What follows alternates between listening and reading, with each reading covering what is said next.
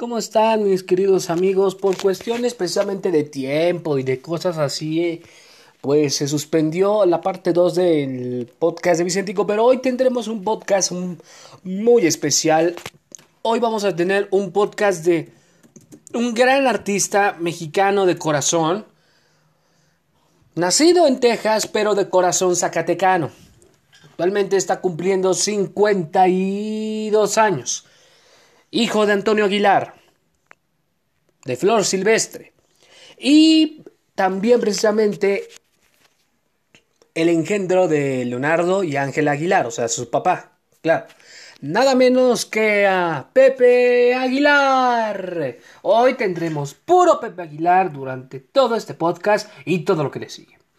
Entonces, en vez de Vicentico vamos a tener a Pepe Aguilar, hoy cumpleaños, hoy 7 de agosto del año 68. Y comenzamos con la información al momento de las noticias para dar continuación a la poesía y a la canción que nos toca escuchar. Vamos a poner de los menos populares a los más consagrados de su carrera. Así que, sin más preámbulos, arrancamos. La información al momento WhatsApp ya no permitirá hacer capturas de pantalla a los chats. Qué tristeza, ¿verdad? Y esta noticia la tiene precisamente 1TV. Por desgracia, WhatsApp ya no permitirá hacer capturas de pantalla a los chats. Con esta actualización, la app busca fortalecer la privacidad de los usuarios. En cambio, podría aplicarse en las próximas semanas y habrá mejoras en la función de búsqueda dentro de los chats activación de huella dactilar y una función para evitar la desinformación. Con la aparición de esta última función, la busca combatir fake news. Así que tómelo muy en consideración, muchachos. No habrá capturas de pantalla. Y precisamente les tengo una noticia. ¿Por qué se tiñó de rojo la luna solamente en Argentina? Dice, el motivo no es bueno, el color rojizo refleja las partículas suspendidas en la atmósfera producto de la sequía y los incendios forestales. Se ha percibido precisamente esa luna teñida de rojo. Aunque la gente creyó que era un eclipse, la causa es otra. El color rojo son partículas, como digo, generadas por incendios y sequías. Fue como un crepúsculo la salida de la luna y la puesta del sol. Adrián Arquiola, director del Observatorio Astronómico Municipal de Funes. En Argentina el fenómeno de la luna roja podría continuar viéndose. De acuerdo a un informe, la atmósfera continuará presentándose muy turbia. Así que, por favor, cuiden mucho nuestro planeta. ¿Sí? Hagámoslo. ¿Qué les cuesta? Nada, nada nos cuesta. NASA lista para aterrizar sobre asteroides. Estos son los detalles de la misión. Esto por precisamente la superficie Venus, el asteroide. La semana siguiente, la misión Osiris-Rex realizará un segundo ensayo de su secuencia de aterrizaje, donde practicará las actividades de recolección de muestras por última vez antes de aterrizar en Venus este otoño. El 11 de agosto, la misión realizará su ensayo Match Point, la segunda ejecución de práctica del evento de recolección de muestras Touch and Go, TAG, el cual, al igual que el ensayo del 14 de abril, Checkpoint, practicará maniobras del descenso, pero esta vez la nave espacial agregará una tercera maniobra, la llamada Match Point Burn, y volará más cerca del sitio de muestra Nightingale, alcanzando una altitud de aproximadamente 40 metros antes de alejarse del asteroide mitos y beneficios de la cerveza, así que tómelo muy en consideración. Y hoy es el día de la cerveza. Voy a decir unos pocos. Cinco mitos. El color no importa, ya que no determina ni el sabor ni la cantidad que hay en ellas. Ah, ah, ah, ah, ah. Claro que sí importa el color. Hay cervezas claras que saben muy fuerte y contienen mucho alcohol, y hay cervezas oscuras que prácticamente no saben a nada ni tampoco tienen alcohol. El mito número dos con o sin espuma. El especialista que la cerveza debe servirse con espuma porque esto ayuda a proteger el sabor de la bebida. Vaso o botella. Jamás se bebe la cerveza directo de la botella porque no permitimos que el aroma pueda ser percibido. Ahí falta el ambiente. Cuarto mito. La cerveza se quema. No se quema. se descompone. Afirma que una cerveza puede enfriarse y calentarse las veces que sea necesario sin afectar su sabor, no obstante el sol sí puede hacer que se descomponga. ¿La chela se sirve fría? No. No debe, es, es totalmente falso que una cerveza debe beberse fría. Hay algunas que se beben a 12 grados Celsius. El motivo por el cual se sirve fría es porque de esta forma se trata de disimular el mal sabor de una cerveza, puesto que entume la lengua y el paladar. Cuando tomo una, si siento eso. Los beneficios de tomar una cerveza son muchos. Eso precisamente si se consume moderadamente. Dice precisamente que asocia la cerveza con eh, beneficios cardiovasculares, de salud ósea y hasta de prevención de obesidad. Tiene eh, otro de los beneficios es su ayuda en los procesos digestivos y en las dosis moderadas. Contribuye a, elevar, a evitar la formación de cálculos biliares y en los riñones, porque ayuda a aumentar la producción de urea, haciendo que ejerza también la función de diurético. Y la Ciudad de México sigue en naranja, muchachos, así que tomen esto en consideración.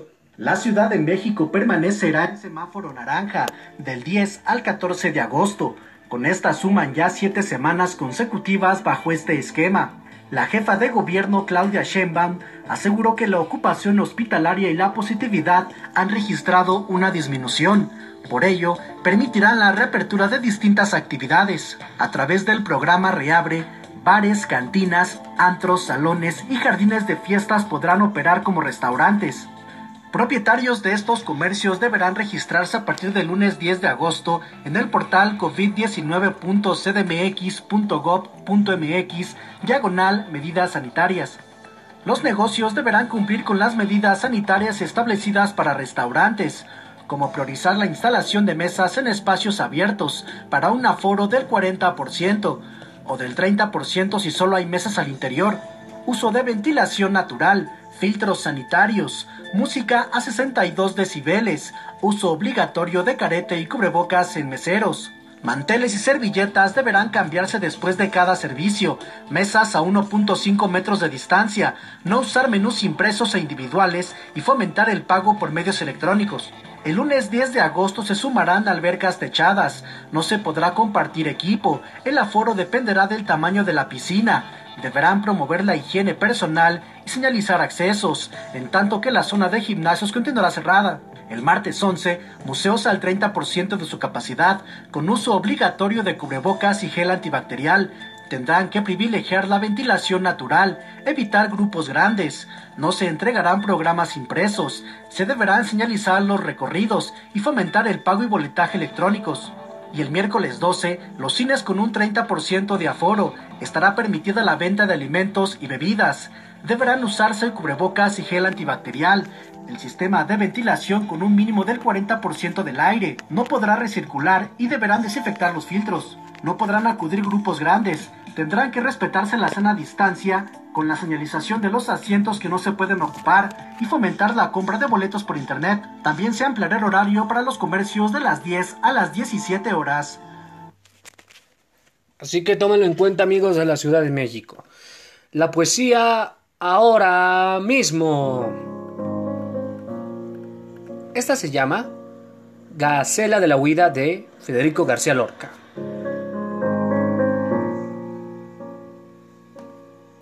Me he perdido muchas veces por el mar, con el oído lleno de flores recién cortadas, con la lengua llena de amor y de agonía.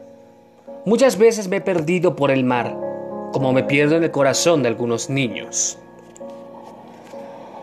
No hay nadie que al dar un beso no sienta la sonrisa de la gente sin rostro, ni nadie que al tocar un recién nacido olvide las inmóviles calaveras de caballo porque las rosas buscan en la frente un duro paisaje de hueso, y las manos del hombre no tienen más sentido que imitar a las raíces bajo tierra. Como me pierdo en el corazón de algunos niños, me he perdido muchas veces por el mar, ignorante del agua. Voy buscando una muerte de luz. Que me consuma.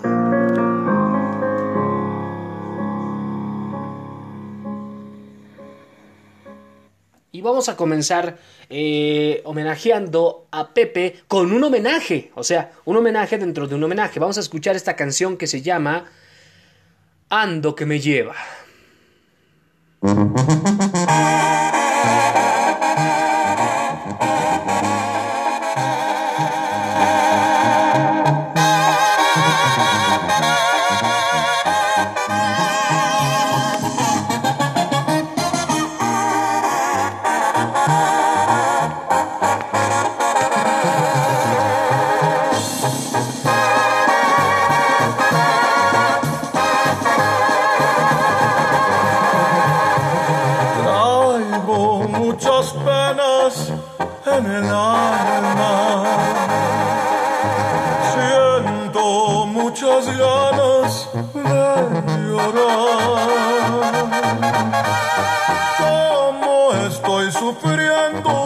por tu culpa.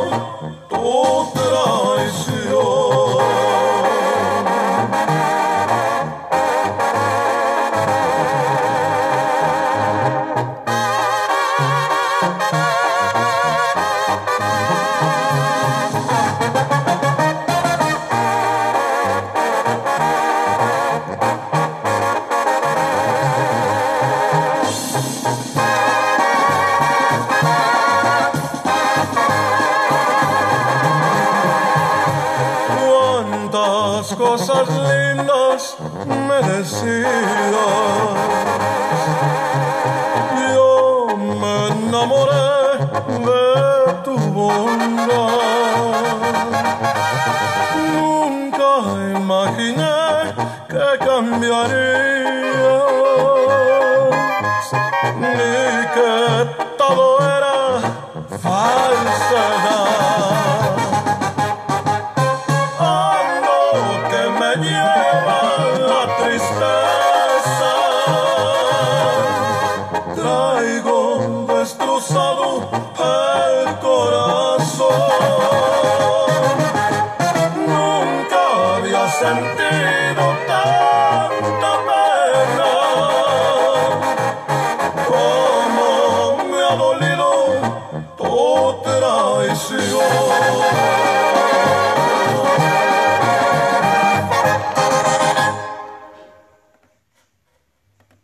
homenaje para el señor Antonio Aguilar del homenajeado de hoy, Pepe Aguilar. Continuamos con más información. Ahorita la Secretaría de Salud informa que actualizó en rueda de prensa eh, los datos del coronavirus 19 hasta el momento. Dice en la línea del tiempo. Ah, sí, sí, sí. Al 7 de agosto hay 469.407 casos de los cuales 89.155 son sospechosos, 513.144 negativos, 51.311 personas muertas y 313.386 personas recuperadas. Así que cuídense, quédense en casa y evitemos que la curva ascienda, por favor. El INE Define fechas de precampañas para elecciones del 2021 en Hidalgo y en todas las diputaciones. Las precampañas comenzarán el 23 de diciembre, mientras que el periodo para recabar apoyo para diputaciones dará inicio, el 13 de diciembre de 2020. Esto lo informó el señor Lorenzo Córdoba. Estamos en, dice que dio a conocer las fechas de conclusión de precampaña, serán dentro de los primeros meses de 2021. El 8 de enero será en Coahuila, Guerrero, Nuevo León y San Luis Potosí. El 31 de enero serán las elecciones federales de Aguascalientes, las dos Baja Californias, Chiapas, Chihuahua, la ciudad, Durango, Guanajuato, Hidalgo, Michoacán, Morelos, Oaxaca, Sinaloa, Tabasco, Tamaulipas, Tlaxcala y Zacatecas. El 12 de febrero en Coahuila, Jalisco, Querétaro, Quintana Roo, Yucatán. En Campeche, Estado de México, Nayarit, Puebla, Sonora y Veracruz el 16 de febrero. Conclusión de la recaudación de apoyo ciudadano. Las fechas límites para recabar apoyo ciudadano de las y los aspirantes a candidatos será para la elección federal del estado de Tamaulipas el 31 de enero. Pero el 8 de enero concluye el plazo, el plazo en la ciudad, en Colima, en Guerrero, Nuevo León, San Luis, Oaxaca y Zacatecas. Mientras que el 19 de enero será para Aguascalientes, Chihuahua, Durango, Guanajuato, Morelos, Puebla, Tabasco y Yucatán. El 12 de febrero en Chiapas, Coahuila, Michoacán, Sinaloa, Tlaxcala, Baja California, Baja California Sur, Campeche, Hidalgo, Querétaro, Quintana Roo y Jalisco. Mientras que para el Estado de México, Nayarit, Sonora y Veracruz estableció para el 22 de febrero. Se estrella avión de Air India y deja como saldo precisamente, eh, ahorita se los informo, deja un saldo de al menos 191 personas a bordo. Hasta el momento son 14 muertos y 15 heridos graves. Estos son los detalles. Eso precisamente iba de Dubai al aeropuerto de Karipur, pero se estrelló luego de sobrepasar la pista y entrar al valle. Escuchemos. El avión procedente de Dubái tenía 191 pasajeros, había 10 bebés, dijo el Ministerio de Aviación Civil. Los bomberos se dirigieron al de inmediato lugar y las ambulancias también. Hasta el momento son 14 muertos y 15 heridos graves. Un diputado dijo que en una de las personas fallecidas era el piloto. El accidente ocurrió alrededor de las 7.40 cuando el avión se deslizó durante el aterrizaje en el aeropuerto de Kozhikode en medio de fuertes lluvias. Según los informes, las operaciones de rescate están en marcha y los pasajeros están siendo trasladados al hospital para recibir atención médica. No hubo fuego a bordo. Y en redes sociales se puede ver imágenes de cómo quedó el fuselaje de la aeronave, de la aeronave rota en dos pedazos. El primer ministro de India, Narendra Modi, expresó sus condolencias en Twitter. Y Air India confirmó 170 eh, pasajeros heridos.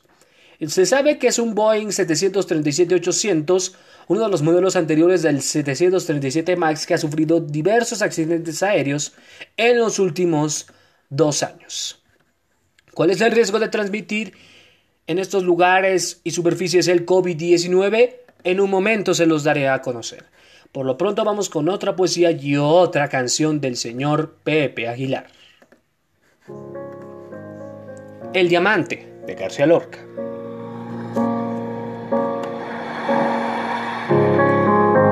El diamante de una estrella ha rayado el hondo cielo. Pájara de luz que quiere escapar del universo y huye del enorme nido donde estaba prisionero, sin saber que lleva atada una cadena en el cuello. Cazadores extrahumanos están cazando luceros cisnes de agua de plata maciza en el agua del silencio. Los chopos niños recitan la cartilla. Es el maestro, un chopo antiguo que mueve tranquilo sus brazos viejos. Ahora en el, monte lejano jugarán todos los muertos. A la baraja. Es tan triste la vida en el cementerio. Rana empieza tu cantar. Grillo, sal de tu agujero. Haces un bosque sonoro con vuestras flautas. Yo vuelo hacia mi casa intranquilo. Se agitan en mi recuerdo dos palomas campesinas y en el horizonte, lejos, se hunde el arcaduz del día. Terrible noria del tiempo. Y vamos a proseguir con este homenaje de don Pepe Aguilar con esto que se llama del álbum por mujeres como tú, no más tantito. Se están derritiendo los cielos. Disculpen el anuncio. Ahora sí, va la canción. Un momentito.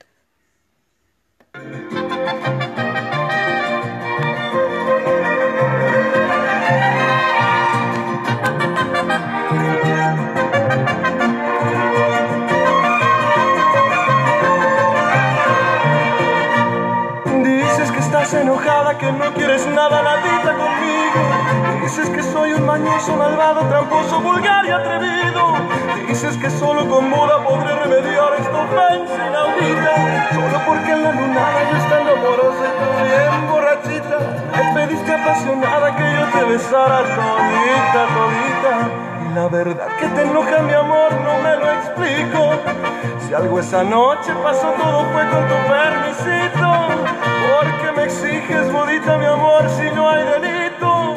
Aquella noche te te besé. No más tantito. Te mordí. No más tantito. Yo te amé, no más tantito, no más tantito, mi amor. No más tantito y te abracé. No más tantito. Te estrujé. No más tantito. Yo te amé, no más tantito, no más tantito, mi amor. No más tantito.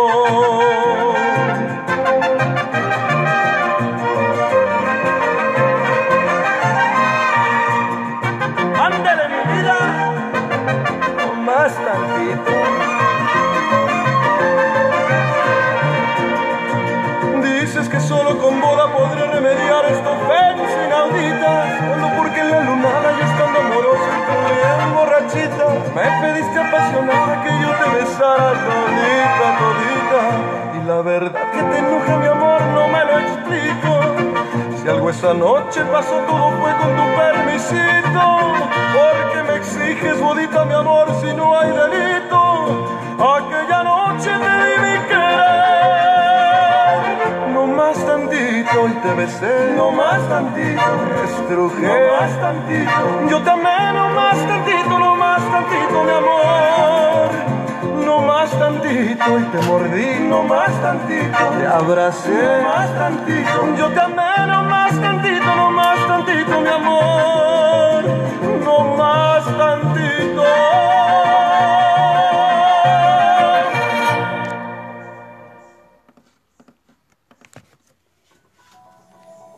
Continuamos con la información. Aquí está la incógnita que les vengo a responder. ¿Cuál es el riesgo de transmisión del COVID en estos lugares y superficies? Aquí les tengo la respuesta. En precisamente... Ah, ¿verdad? Espérense. Todavía les falta la nota. Espérenme. El riesgo de transmisión del COVID depende de factores como los lugares, las superficies y sobre todo las personas. Los lugares, eh, por ejemplo, en las albercas, el riesgo es improbable debido a la cantidad de cloro que debe contener al agua. Al igual que en el mar, ya que la sal de agua desactiva la COVID-19. Aunque el riesgo aumenta si existen restos de aguas residuales en el mar. En ríos, lagos o arroyos el riesgo de contagio puede ser alto, ya que el coronavirus puede estar activo temporalmente en ambientes naturales de agua dulce. En superficies. En el caso de la arena el riesgo de contagio es difícil por ser una superficie rugosa, que además está en contacto con los rayos ultravioleta del sol y la sal de mar. Paquetes, cajas o demás cosas hechas de cartón el riesgo es menor, ya que la COVID solo sobrevive 24 horas. En coronavirus puede vivir de 48 a 72 horas en acero inoxidable, de 48 a 72 horas en plástico y 4 horas en cobre. En personas, sobre todo. Lo verdaderamente riesgoso son las aglomeraciones de personas. Ya que si una persona enferma tos, estornuda o habla y libera partículas de saliva o, moco con el virus, este podrá viajar y vivir en el aire hasta 3 horas. Por ello es necesario seguir las medidas de sana distancia y confinamiento para evitar los contagios.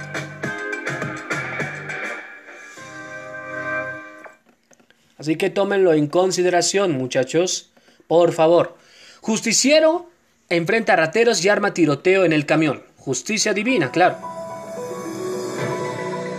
En las historias de personas que intentan hacer justicia por su propia mano ante eventos desafortunados, un video que ha empezado a circular donde un hombre justiciero enfrenta a los delincuentes y se arma un tiroteo en pleno autobús continúa con el debate.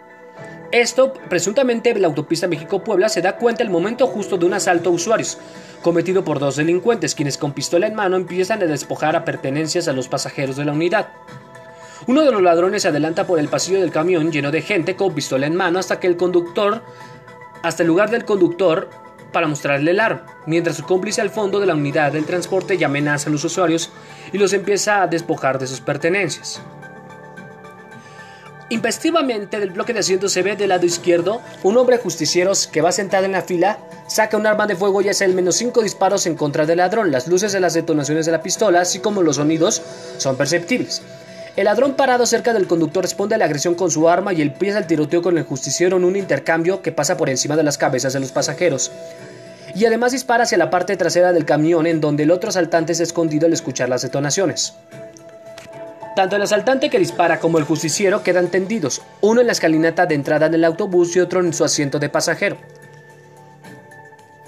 Tras breves instantes en que se escucha de nuevo la calma ya sin disparos, el otro ladrón sale de su escondite y se encamina hacia la parte delantera, pero los pasajeros enfurecidos lo detienen mientras se revisan para ver si existen otras personas heridas.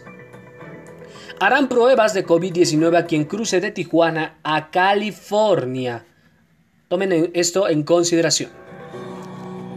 Los cruces de la frontera entre Tijuana y San Diego no cesan a pesar de la pandemia. Pese a la restricción vía terrestre, autoridades estiman un promedio de 20.000 cruces diarios en esta región, donde peatones hacen filas sin guardar la sana distancia e incluso algunos sin cubrebocas.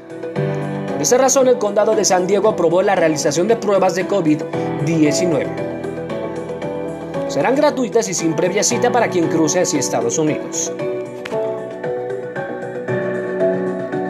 Así que tómenlo en consideración y prevén realizar 200 pruebas diarias que iniciarán a aplicarse en dos semanas. Esto con el objetivo de mitigar el brote del coronavirus en esta frontera. Así que para los que vayan a San Diego o a cualquier lugar de Estados Unidos, por ahí, por favor, háganse la prueba. Bueno, continuamos con otra poesía. Es una poesía precisamente de Federico García Lorca, Casida de la Rosa.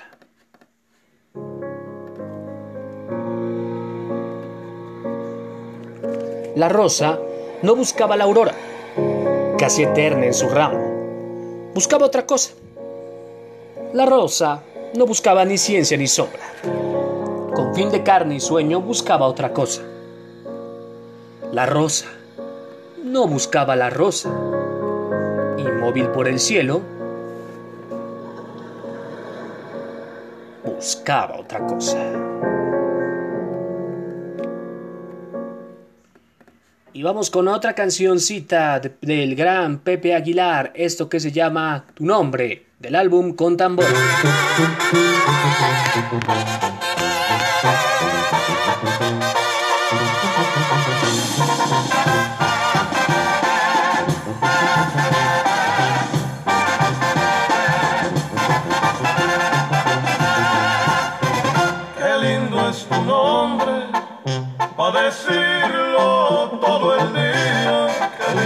sonrisa, la que tienes, vida mía. Qué hermosa eres de los pies a la cabeza.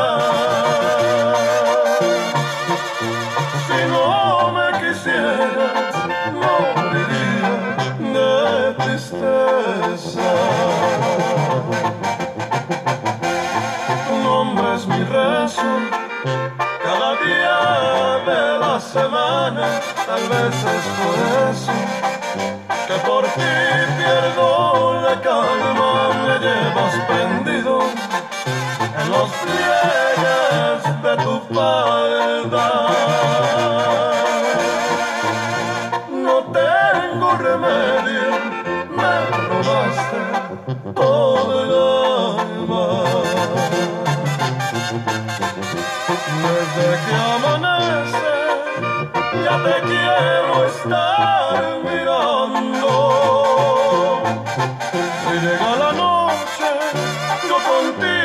estoy soñando. Diosito te puso entre las cosas más bellas y escribió tu nombre con la luz de las estrellas.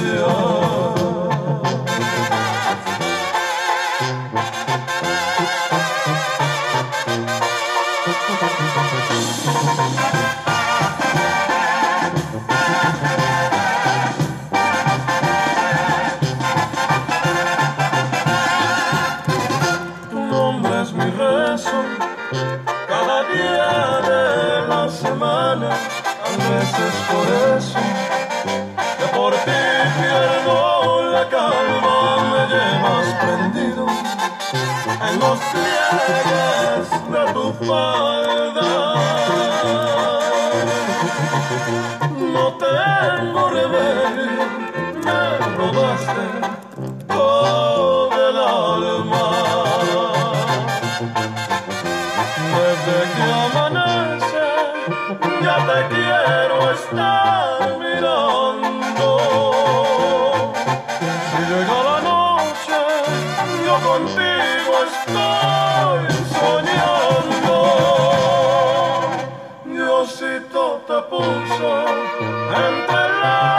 más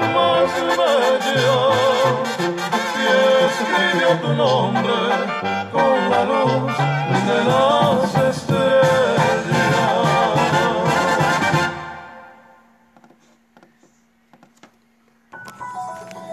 Más información. Enorme glaciar amenaza con desprenderse en Italia y lo capturan en video, señores. Esto precisamente lo que equivale a unas 150 piscinas olímpicas en 500.000 metros cúbicos en Plan Show en Italia. Este enorme está a punto de desprenderse por el calor. Híjole.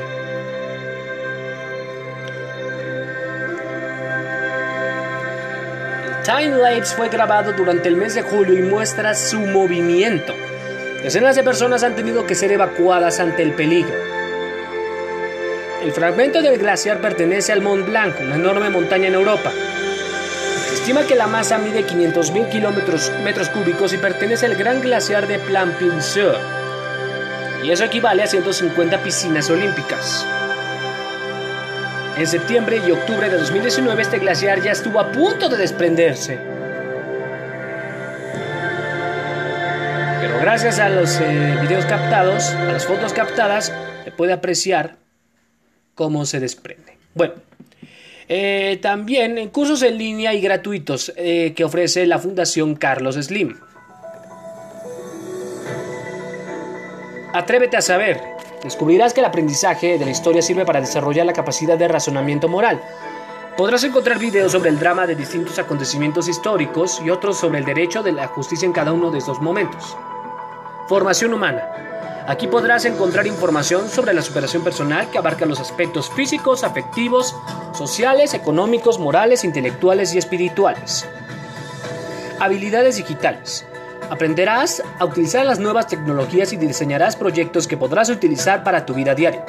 Las herramientas que aprenderás es cómo hacer un GIF, un videoblog, un podcast o una aplicación. Medio ambiente. Abarcará distintas áreas, así que podrás aprender cómo cuidar el planeta. Aprende idiomas. A través de la aplicación de Learn Match podrás aprender idiomas como el inglés, el alemán, el italiano, el francés y el portugués. Este curso favorecerá la expresión oral y escrita y la, la, comprensión y memorización de idiomas, ya que incluye diccionario y traductor. También ofrece cursos para el empleo y para mejorar las condiciones de salud en tu vida cotidiana. Cansado de las videollamadas, ya puedes interactuar con hologramas de tamaño real, como lo hacen en museos y toda la cosa.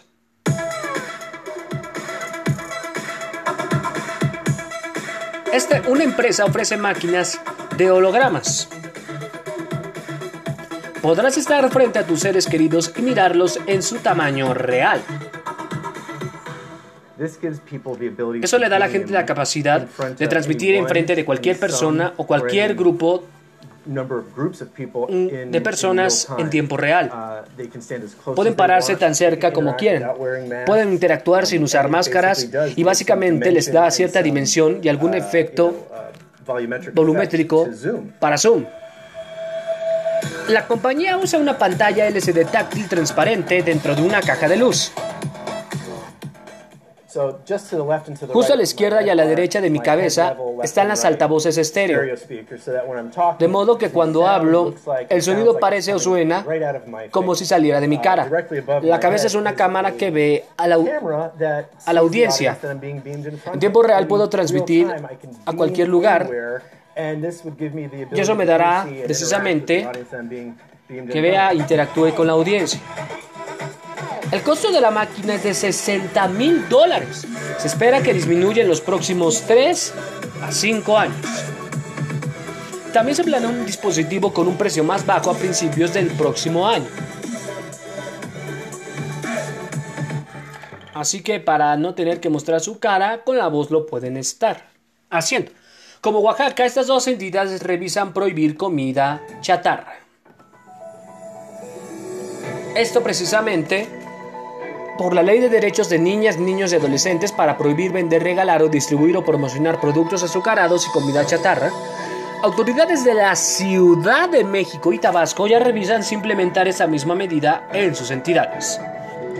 En la Ciudad de México, Claudia Sheinbaum dijo en conferencia que su administración y los diputados revisarán la prohibición de la comida y bebidas azucaradas a menores de edad, como en el Congreso de Oaxaca que trabajan en coordinación con las instituciones de salud del gobierno en el programa Salud de tu Vida para promover la prevención y dar seguimiento a casos de diabetes y obesidad.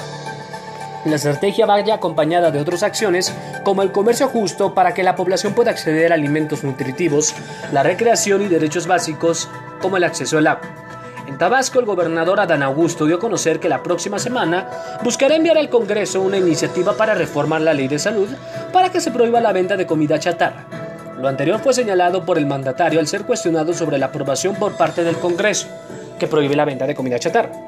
Que lamentablemente, dice, el consumo de refrescos, frituras y otros alimentos sin aporte nutrimental han ido en aumento entre la población y ha desencadenado diversas enfermedades como la obesidad y la diabetes, entre otros.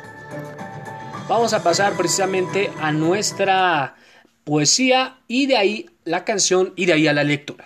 Esto dice más o menos a las de acá.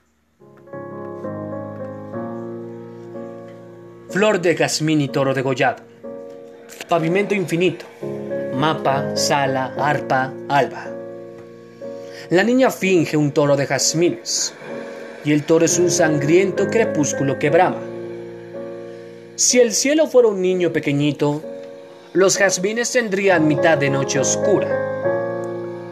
Y el toro circo azul sin lidiadores y un corazón al pie de una columna. Pero el cielo es un elefante y el jazmín es un agua sin sangre. Y la niña es un ramo oscuro por el inmenso pavimento nocturno. Entre el jazmín y el toro, o garfios de marfil o gente dormida. En el jazmín un elefante y nubes. Y en el toro, el esqueleto de la niña.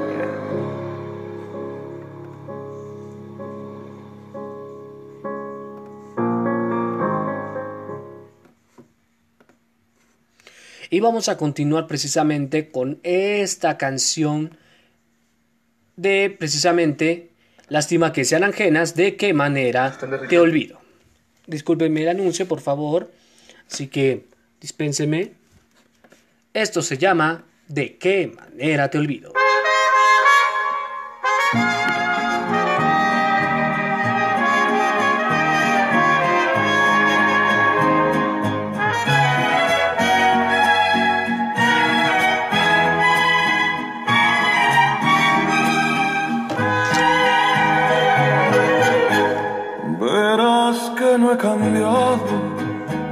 Estoy enamorado, tal vez igual que ayer. Quizás te comentaron que a solas me miraron llorando tu querer y no me da vergüenza que aún con la experiencia que la vida me dio,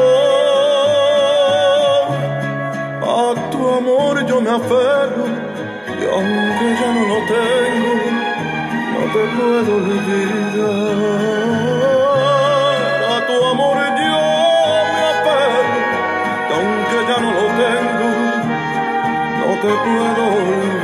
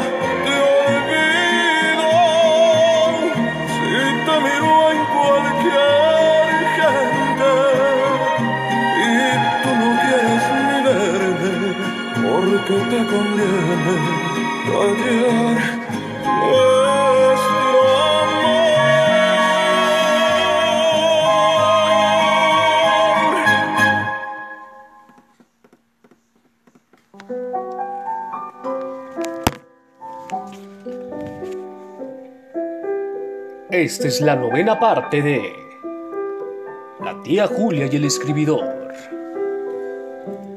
de Mario Vargas Llosa. Que lo disfruten. De editorial Punto de Lectura. Mientras redactábamos los avisos, despachábamos dos corvinas. Bebíamos ver cerveza helada y veíamos de tanto en tanto desfilar por las vigas del Raimondi esos grises ratoncitos que parecen puestos allí como prueba de antigüedad del local. Genaro Hijo me contó otro conflicto que había tenido con Pedro Camacho. La razón, los protagonistas de los cuatro radioteatros con que debutaba en Lima. En los cuatro, el galán era un cincuentón que conservaba maravillosamente la juventud. Le hemos explicado que todos los Urbis han demostrado que el público quiere galanes de entre 30 y 35 años, pero es una mula. Se afligía Genaro Hijo, echando humo por la boca y la nariz. ¿Y si he metido la pata y el boliviano es un fracaso descomunal? Recordé que en un momento de nuestra conversación de la víspera en su cubil de Radio Central, el artista había dogmatizado, con fuego, sobre los 50 años del hombre.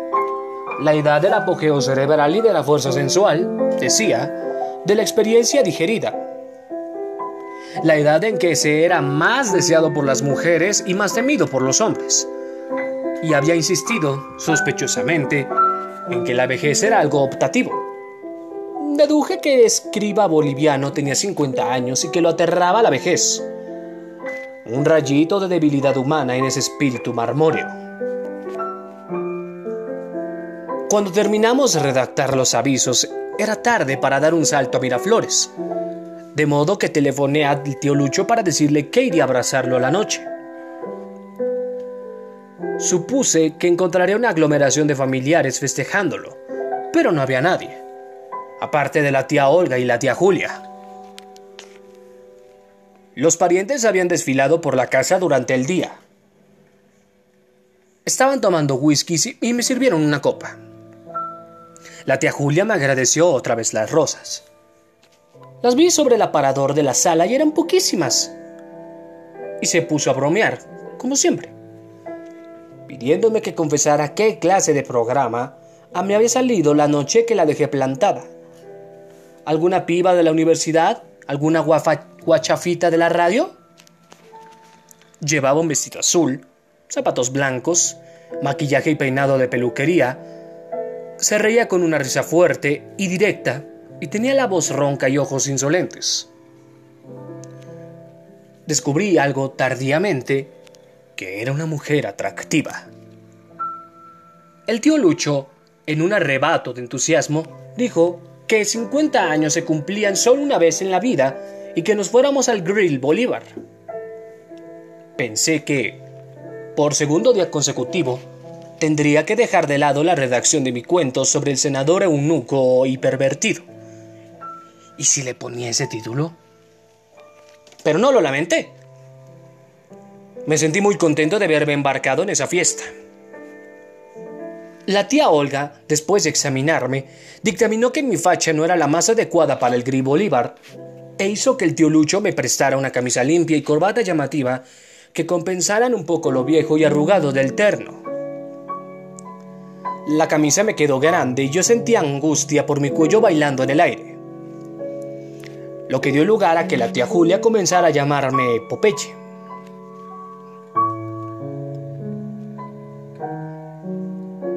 Nunca había oído al Bolívar y me pareció el lugar más refinado y elegante del mundo y la comida la más exquisita que había probado jamás.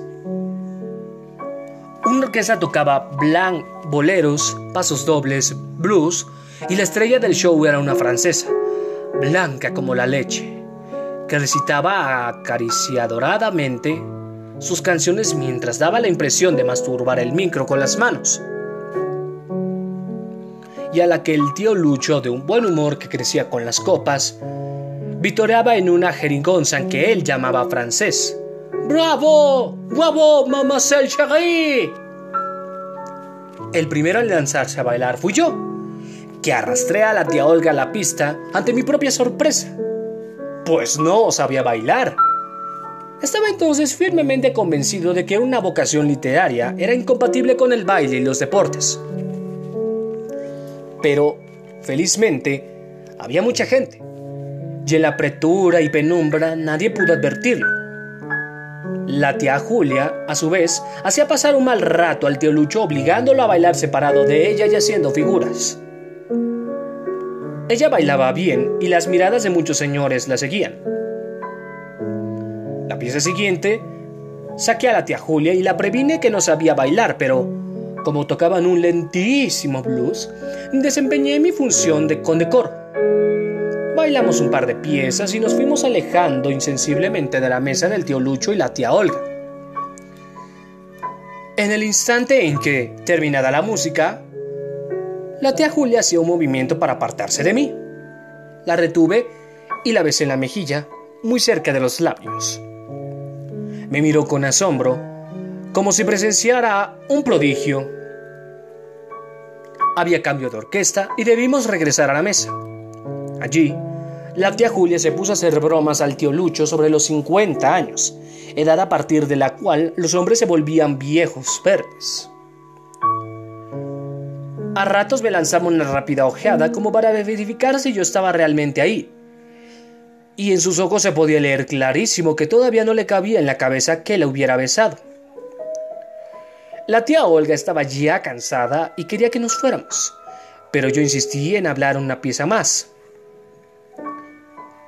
El intelectual se corrompe, constató el tío Lucho y la arrastró a la tía Olga a bailar la pieza del estribo. Yo saqué a la tía Julia y mientras bailábamos, ella permanecía por primera vez muda. Cuando entre la masa de parejas, el tío Lucho y la tía Olga quedaron distanciados, la estreché un poco contra mí y le junté la mejilla. La oí murmurar confusa. Oye, Marito, pero le interrumpí diciéndole al oído. Te prohíbo que me vuelvas a llamar Marito. Ella separó un poco la cara para mirarme e intentó sonreír. Y entonces En una acción casi mecánica me incliné y la besé en los labios. Fue un contacto muy rápido, pero no lo esperaba. Y la sorpresa hizo que esta vez dejara un momento de bailar. Ahora su estupefacción era total. Abría los ojos y estaba con la boca abierta. Cuando terminó la pieza, el tío Lucho pagó la cuenta y nos fuimos. En el trayecto a Miraflores, íbamos los dos en el asiento de atrás. Cogí la mano de mi tía Julia. La apreté con ternura y la mantuve entre las mías. No la retiró, pero se la notaba aún sorprendida y no abría la boca. Al bajar en casa de los abuelos, me pregunté cuántos años mayor que yo sería.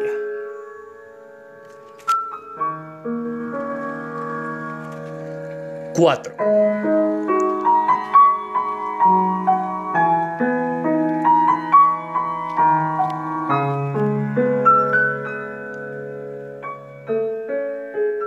En la noche chalaca, húmeda y oscura como boca de lobo, el sargento Lituma se subió las solapas del capote.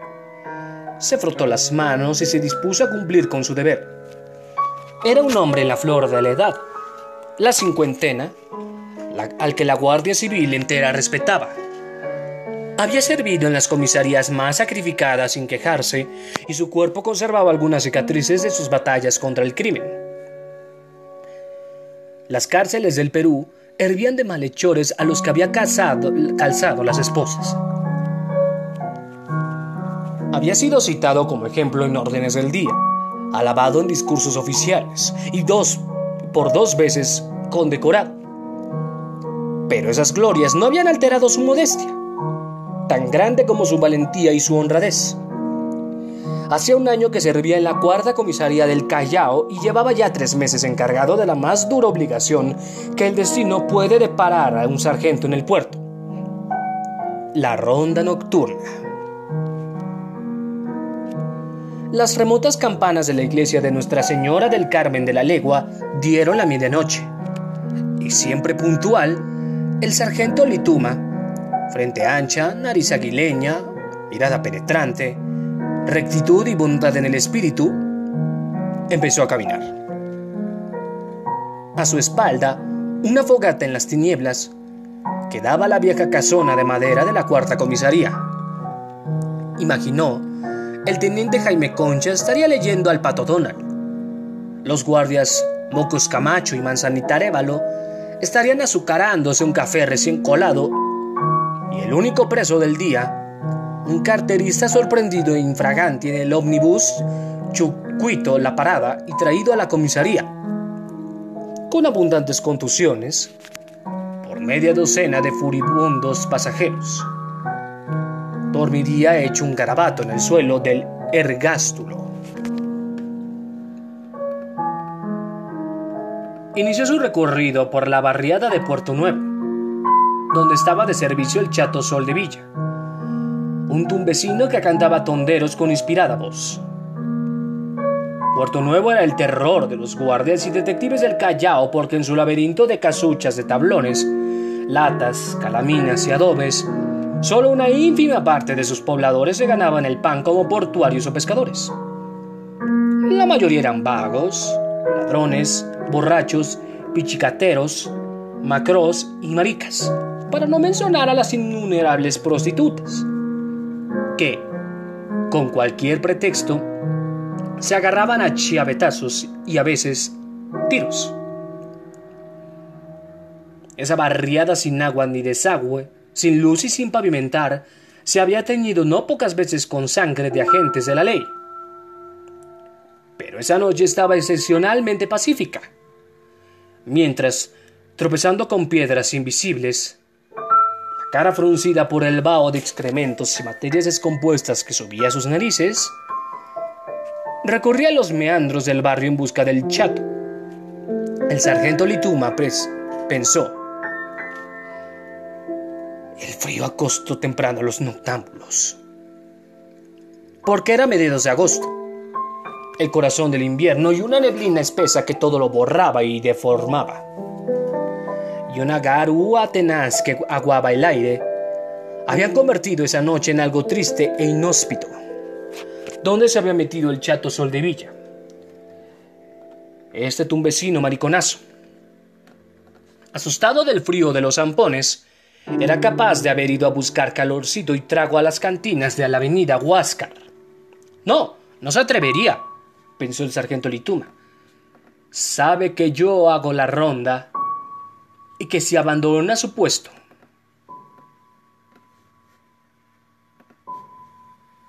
se amuela.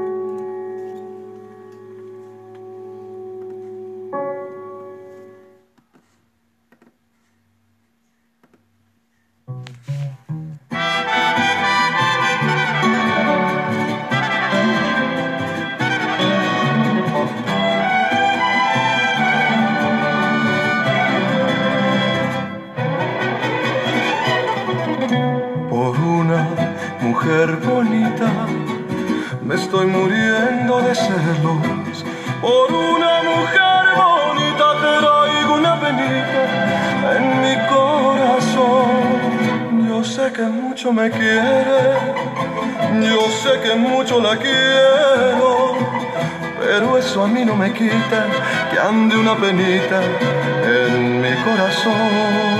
Y tengo celos de todos los que a ti te miran pasar Si se te quedan mirando, es cuando sufro por ti. Y es que tú estás tan bonita, bonita, bonita como ya no hay nadie, por eso no soy culpable, por eso no soy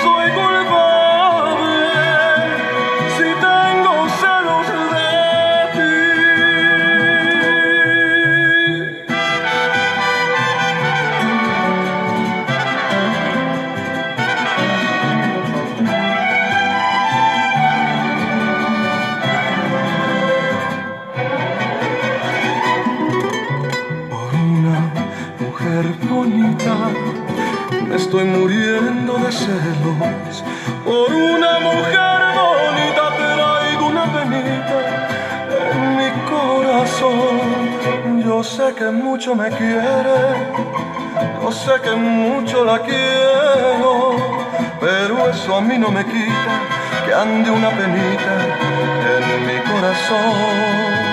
Y tengo celos de todos los que a ti te miran pasar se te quedan mirando, es cuando sufro por ti. Y es que tú estás tan bonita,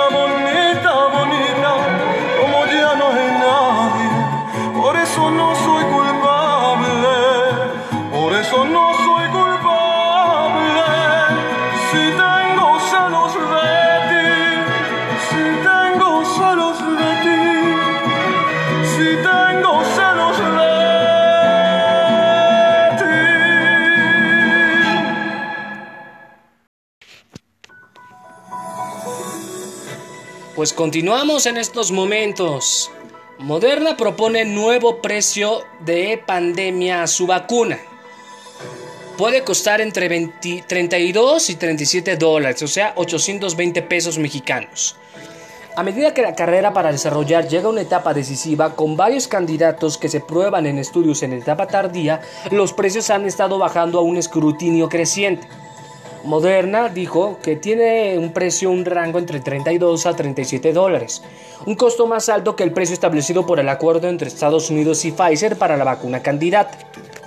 Stephanie Bancel dijo, la presidenta ejecutiva de la farmacéutica, que serán responsables del precio muy por debajo de su valor durante la pandemia.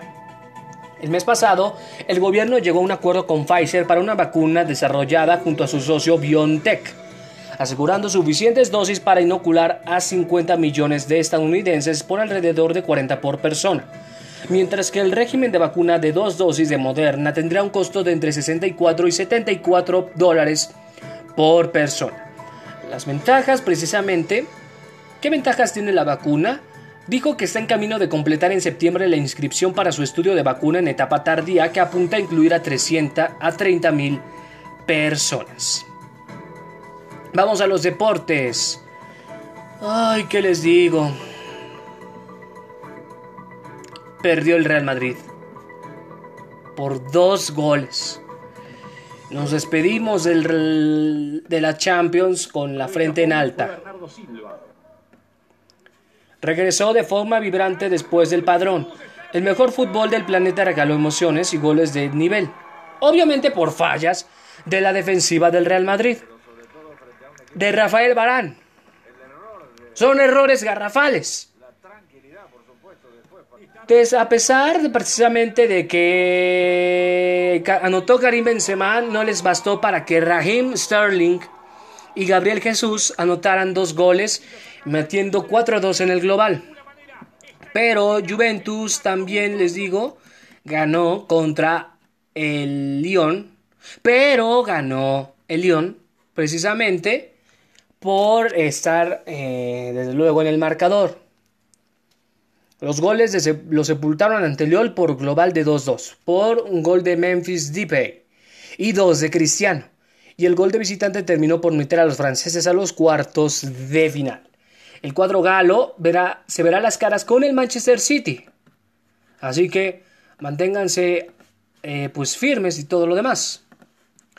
Y bueno, ahorita en estos momentos se está llevando a cabo la, el partido de Necaxa contra América. Hasta el momento llevan empatando por uno esos dos equipos. Federico Viñas anotó al 6 y Lucas Pacerini ah, por vía del, del penalti está empatando el encuentro uno por uno. Así que se los digo muchachos, se los adelanto de antemano. Mazatlán va contra el Toluca a las 9 y media. Cruz Azul va contra León a las 7 de la tarde, al igual que el Monterrey Santos. Y a las 9 Guadalajara contra el Puebla. El domingo a las 12 Pumas Juárez y Atlético San Luis contra los Atlas a las 7 de la noche. Así quedan los cruces en los cuartos de final de la Champions League. Atlanta va contra el PSG el 12 de agosto a las 2 de la tarde, el Leipzig contra el Atlético al siguiente día a esa misma hora. El, ganador entre el Barcelona y Napoli contra el ganador Bayern Múnich y Chelsea van el 14 de agosto a las 2 de la tarde y el Manchester City contra el Lyon el 15 de agosto a las 2 de la tarde. Esto les digo en la Champions League. En tanto precisamente que en la Europa League se disputarán los partidos de esta forma. Eh, pero se los adelanto, eh, ganaron el miércoles el Shakhtar contra el Wolfsburg 3-0, Copenhagen contra el Istanbul 3-0 igual, Manchester City contra el Lask 2-1, el Leverkusen a los Rangers le ganó 1-0, los Wolves contra el Olympiacos ganaron 1-0, el Basel contra el Frankfurt ganó Basel y los octavos de final quedaron de la siguiente forma. El Inter le ganó 2-0 al Getafe y el Sevilla contra el Roma 2-0. Los cuartos de final ya están definidos. Inter Leverkusen el lunes a las 2 de la tarde, al igual que el, precisamente el lunes 10 de agosto el Manchester United contra el Copenhagen. El Shakhtar contra el Basel el martes 11 a las 2 de la tarde y el martes y ese mismo día a las 2 los Wolves contra el Sevilla. Así que estén muy atentos, señoras y señores. Vamos con dos canciones una de Juan Gabriel, pero cantada por el homenajeado Pepe Aguilar. Y otra precisamente eh, de Pepe Aguilar. La autoría de Juan Gabriel del álbum Fue un placer conocerte, gracias Juan Gabriel. No vale la pena.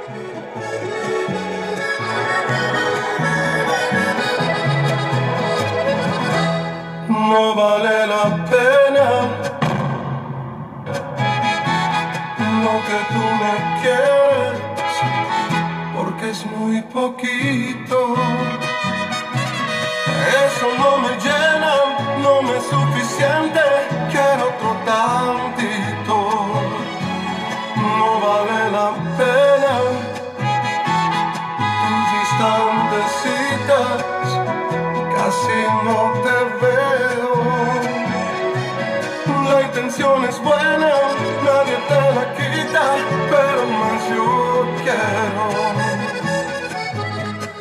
vale la pena, corazón, es amor de un rato. Si siempre yo te veo, corazón, muy de vez en cuando, no vale la pena. Date cuenta de eso, que lo que tú me has dado es una miseria, son pocos besos para un enamorado.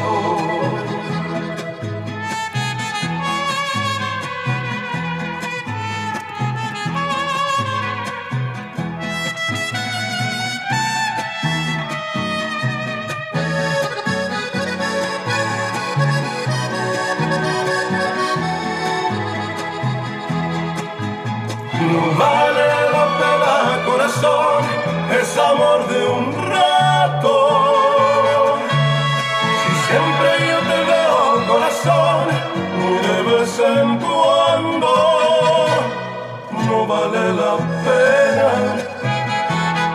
Date cuenta de eso, que lo que tú me has dado es una miseria, son pocos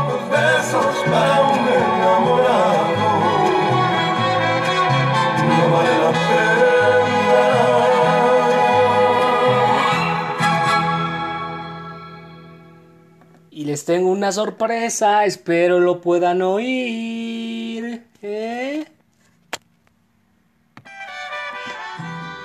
Ah, no, esta es mejor, esta versión es mejor.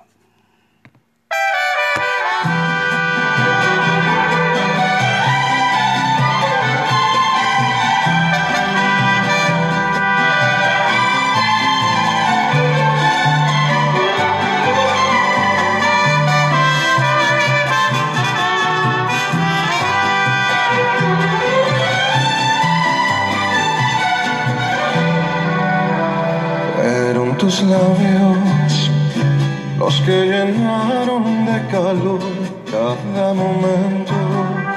Me han sugerido que tú y yo siempre volvamos para amarnos a pesar del tiempo. Fueron tus besos que desataron la pasión que llevo dentro que hacen arder mi corazón. Ya no te tengo, hoy solo quiero verte de nuevo, aunque tenga que morir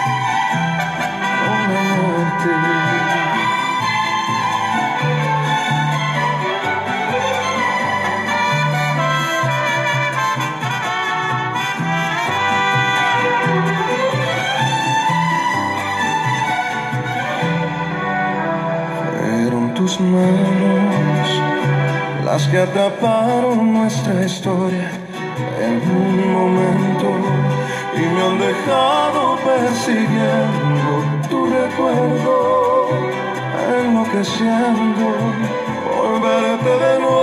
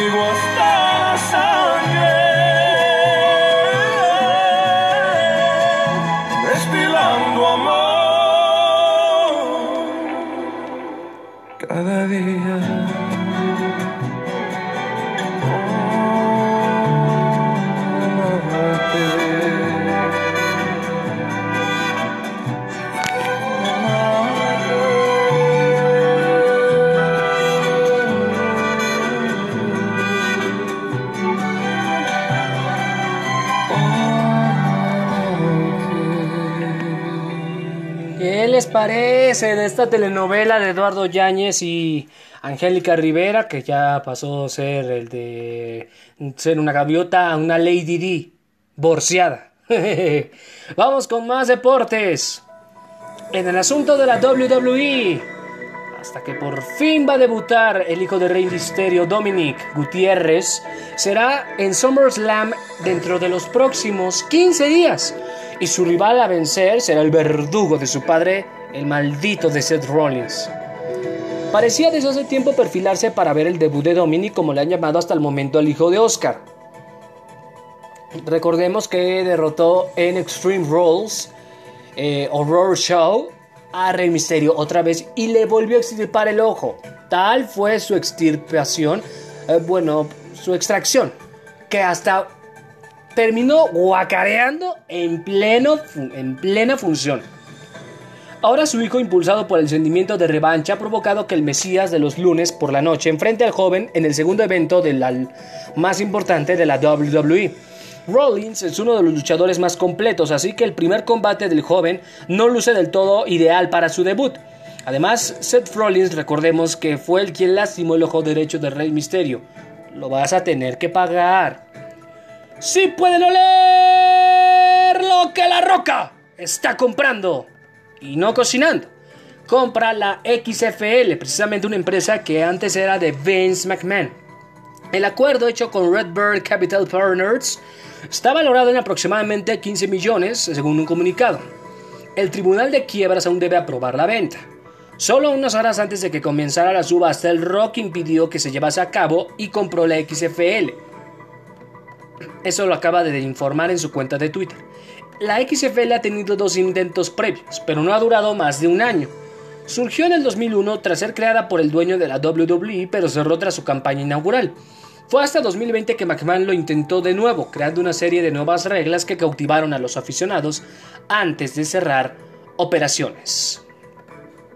Fernando Plata se lanzará para dirigir a la Federación Mexicana de Natación. Agremiados y ajenos han insistido en un cambio dentro del organismo que maneja el deporte que más medallas olímpicas ha dado a México. Y es justamente donde surge un representante como Platas para lanzarse como candidato. El medallista olímpico de Sydney nos cuenta cómo nació la idea de este nuevo reto que se propone, qué soluciones pondrá en la mesa para mejorar y unir a los atletas, federativos e incluso padres de familia. Así que les tengo precisamente esa noticia de que Fernando Platas próximamente será el nuevo presidente de la Federación Mexicana de Natación. En nacionales detienen a la Reina del Sur, lideresa guachicolera, informó la Secretaría de Seguridad. La encuentran con droga. Tenía nexos delincuenciales con Oscar N., alias el Loco Telles, que fue asegurado el julio pasado. Se cree que la Reina del Sur, y no hablo de Teresa Mendoza, no, mantiene relación con Juan L., alias el Moco, y con dos hombres identificados como La Hierba y El Orejas, con quienes se dedica a extraer combustible y gas en la región norte y centro del estado poblano. ¿De dónde operaba? Se encontraba en los municipios de Aguazotepec, Huauchinango, Zacatlán, Chignahuapan, San Martín Texmelucan y Puebla, Puebla. Por lo anterior, la Reina del Sur era uno de los objetivos prioritarios de la Secretaría de Seguridad Pública en Puebla. Y ahorita quiero silenciar tantito este fondo musical de noticias porque desde esta transmisión, desde este podcast, pues lamento mucho lo ocurrido en el puerto de Beirut, en el, estado, en el, país de Líbano. 300.000 hogares han sido totalmente borrados, así, sin tapujos, borrados del mapa. Se, se escuchó en toda la ciudad. Eh, dice, acaba de informar el gobierno de la Secretaría de Relaciones Exteriores que va a aportar a la reacción humanitaria internacional 100 mil dólares de emergencia tras la trágica explosión registrada el 4 de agosto. en apoyo al llamado de la Federación Internacional de Sociedades de la Cruz Roja y la Media Luna Roja, los fondos respaldarán el plan de respuesta de la Cruz Roja libanesa. Los recursos provendrán del FONCIT, Fondo Nacional de Cooperación Internacional para el Desarrollo de la Agencia Mexicana de Cooperación Internacional para el Desarrollo. Dicha institución brindará primeros auxilios, la Cruz Roja Libanesa y atención médica de urgencia y espera promover al, proveer albergue temporal hasta 10.000 familias en las semanas próximas. Asimismo, da apoyo psicológico a los afectados y contribuye a la comunicación entre personas temporalmente separadas. Y esto es muy importante. ¿Cómo será la inscripción y reinscripción de la SEP en la Ciudad de México? Esto lo explica. El proceso de inscripción se realizará de manera automática para los alumnos que ingresarán a primero de preescolar, primaria y secundaria y que obtuvieron comprobante de asignación mediante la solicitud realizada en febrero durante el periodo ordinario. De acuerdo con Fernández Fuentes, cada director de las escuelas de la capital recibirá el listado de estudiantes asignados a sus planteles para gestiones correspondientes. Sobre todo aquellos trámites de cambio de escuela para el alumnado de segundo a sexto de primaria y de segundo a tercero de secundaria Tendrán que esperar que se les notifique la respuesta y toda vez que obtengan su comprobante aplicará la inscripción automática. La respuesta a estas solicitudes se informará entre el 19 y 21 de agosto.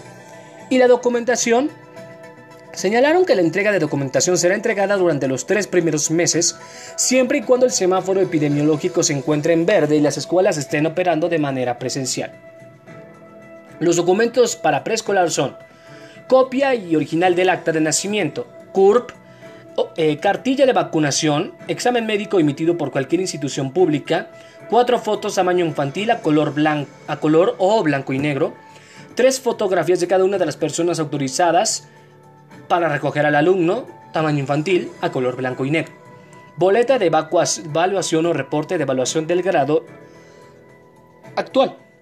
En primaria son copia eh, original de acta de nacimiento, CURP, cartilla de vacunación con su copia, examen médico, cuatro fotos del aspirante, tres fotos de las personas autorizadas, todas tamaño infantil, a color blanco y negro, y la copia y original del certificado de educación preescolar.